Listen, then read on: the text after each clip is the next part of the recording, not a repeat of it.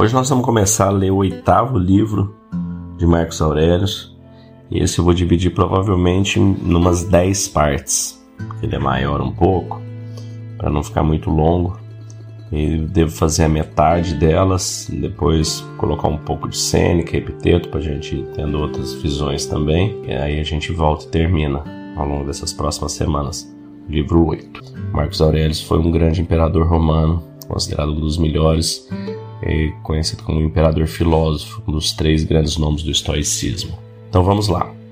Um dos fatos que contribuem para que não se iluda com a glória é o de já não depender de ti ter vivido toda a vida, ou pelo menos desde a juventude, como filósofo. Pelo contrário, muitos irão se recordar, inclusive você mesmo, do tempo em que andou afastado da filosofia.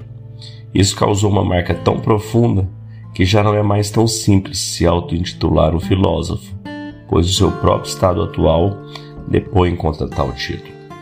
E se você enxerga de fato onde reside o problema, esqueça a fama e contente-se em viver como quer a natureza o resto de sua vida. Dure ela o que durar. Procure entender o que ela quer e não se aflinja com nada mais. Você bem sabe, pela experiência de tantos e tantos erros, que a felicidade não se encontra nos silogismos, nem na riqueza, nem na glória, nem no gozo dos prazeres e nem em parte alguma. Onde ela está, então? Em realizar o que a natureza do homem conclama. Como então realizá-lo? Adquirindo os princípios que regem os impulsos e as ações. Que princípios?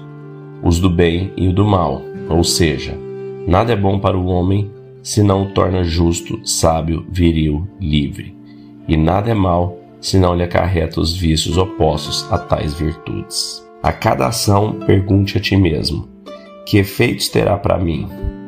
Não me trará arrependimento? Em breve estarei morto e tudo haverá desvanecido.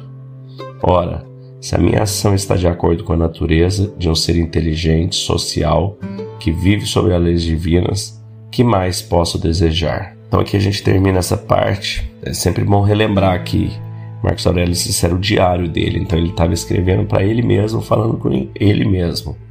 Não esperava que isso fosse publicado, isso não foi escrito para terceiros, né? Então ele começa se repreendendo por ter se afastado da filosofia, por não ter focado por tanto tempo no seu próprio crescimento interno, por ter perdido tempo, né? Ele frisa ali, né? Perdido tempo com fama, com glória. Então ele se força a esquecer isso e a viver de acordo com a natureza ou com Deus, né? como a gente pode chamar também. Ele várias vezes fala em Deus e natureza, mas basicamente quer dizer a mesma coisa. E ele se forçando a viver por princípios. E acho muito interessante ele deixando claro né, que ele sabe que a felicidade não está na riqueza, na glória, nem no gozo dos prazeres, e sim na busca da virtude e de viver de acordo com as virtudes. Para sermos bons líderes, nós temos que buscar dentro de nós não apenas a inspiração, mas a disciplina necessária para o nosso crescimento, a disciplina necessária para a nossa evolução e para que a gente inspire nossos liderados a também evoluirmos.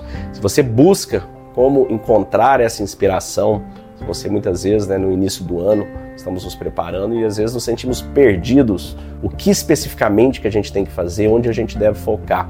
Se você está passando por esse momento, venha participar conosco do encontro Códigos da Mente, onde eu, você e outros empreendedores e empresários vamos ter uma reunião exclusiva no dia 29, 30 e 31 de janeiro e nós vamos trazer esses temas, como que a gente consegue reforçar nossa liderança, reforçar nosso propósito e inspirar nossas equipes.